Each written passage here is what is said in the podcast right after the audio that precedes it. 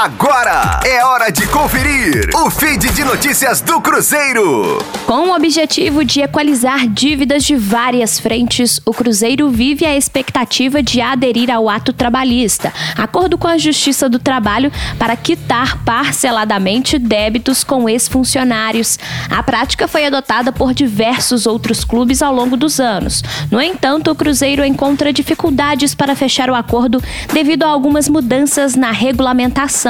Em entrevista ao Globo Esporte, o presidente Sérgio Santos Rodrigues destacou, aspas, a questão do ato trabalhista hoje é que ele é regulamentado e exige uma normativa que regulamenta a forma que ele deve ser feito. É um pouco diferente do que ocorria antes, quando clubes como Botafogo, Vasco e Atlético chegaram a fechar.